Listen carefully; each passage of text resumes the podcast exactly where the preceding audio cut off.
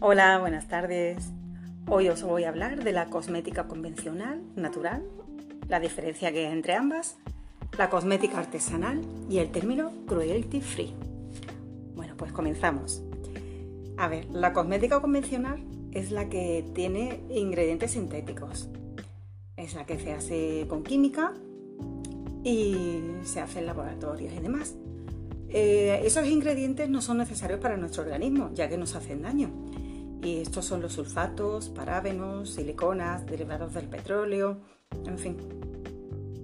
Eh, esto es lo que, lo que conlleva es pues hacernos muchísimo daño obstruyendo nuestros poros y provocándole muchísimas alergias en las pieles, sobre todo las más sensibles. Os digo que, bueno, os comento que eh, los ingredientes estos están en todos los productos que se utilizan normalmente hasta los de los bebés.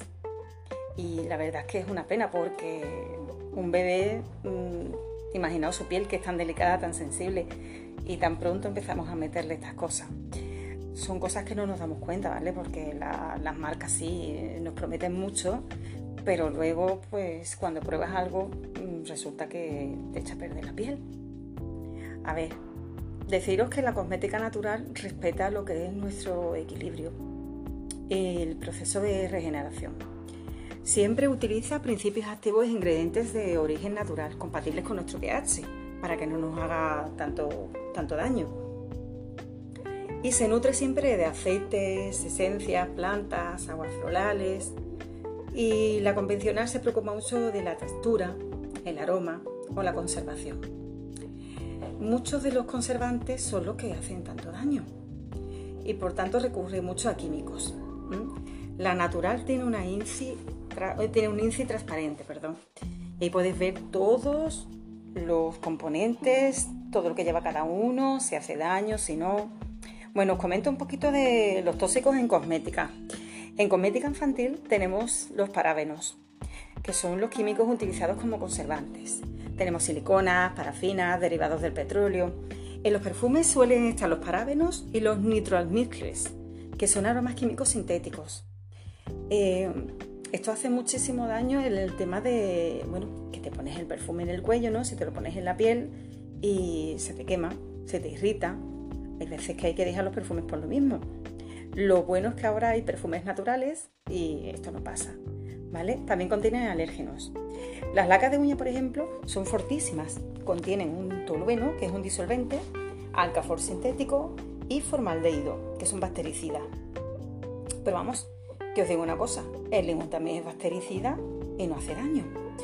Las cremas faciales y corporales, llevan derivados del petróleo, palafinas, siliconas, en fin, llevan muchísimas cosas. Eso, son, eso sí que es un problema, porque para meteros, bueno, para que os pongáis en situación, la parafina y la silicona es lo que hace la pantalla humectante. ¿Qué quiere decir esto? Si no queremos que la piel pierda su humedad, ¿vale? Pues tenemos que poner algo de eso. Esto se consigue, en lo natural se consigue de otra forma, porque la silicona lo que hace es crearte una pantalla, pero claro, tú tampoco transpiras. O sea que imaginaros el problema tan gordo que es ese. También en los limpiadores faciales y exfoliantes tenemos compuestos plásticos, sulfatos, nitroamicres. En las barras de labios suelen llevar plomo y derivados del petróleo. Y atentos, los desodorantes. Llevan siliconas, parábenos, hidróxido de aluminio. En fin, es una, lista muy larga. Bueno, pues deciros que la cosmética artesanal es la cosmética que se hace con las manos, se utiliza la materia prima, eh, pues toda natural. Se utilizan flores, se utilizan arcillas, se utilizan plantas molidas, se utilizan esencias, se utilizan frutas, todo se le da natural, hasta el conservante, el colorante, todo.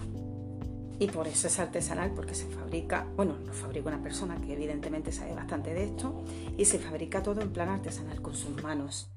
¿Qué diferencia tiene? Pues una diferencia abismal, ya que aparte de que los, los resultados son muy muy buenos y aparte son muy rápidos algunos, no tenemos tanta porquería, entre comillas, en el cuerpo. Bueno, ni en el cuerpo, ni en el cabello, ni en la cara.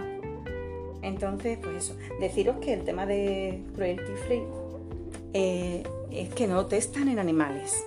Atentas, eso no quiere decir que sea natural, porque hay marcas que son químicas, pero utilizan el sello de cruelty free para que la gente se crea que son mejores. Perdona, tú eres química, pero tienes el sello de cruelty free para vender más, aparentándose natural. Por eso os digo que tengan mucho cuidado en cuanto a las etiquetas, porque ese es un truco que utilizan muchísimas marcas y marcas de elevado precio económico. Pero claro, es una forma de enmascarar lo que está mal. Pues nada, espero que os haya solucionado algo y que, y que os venga bien. Hasta luego, amores.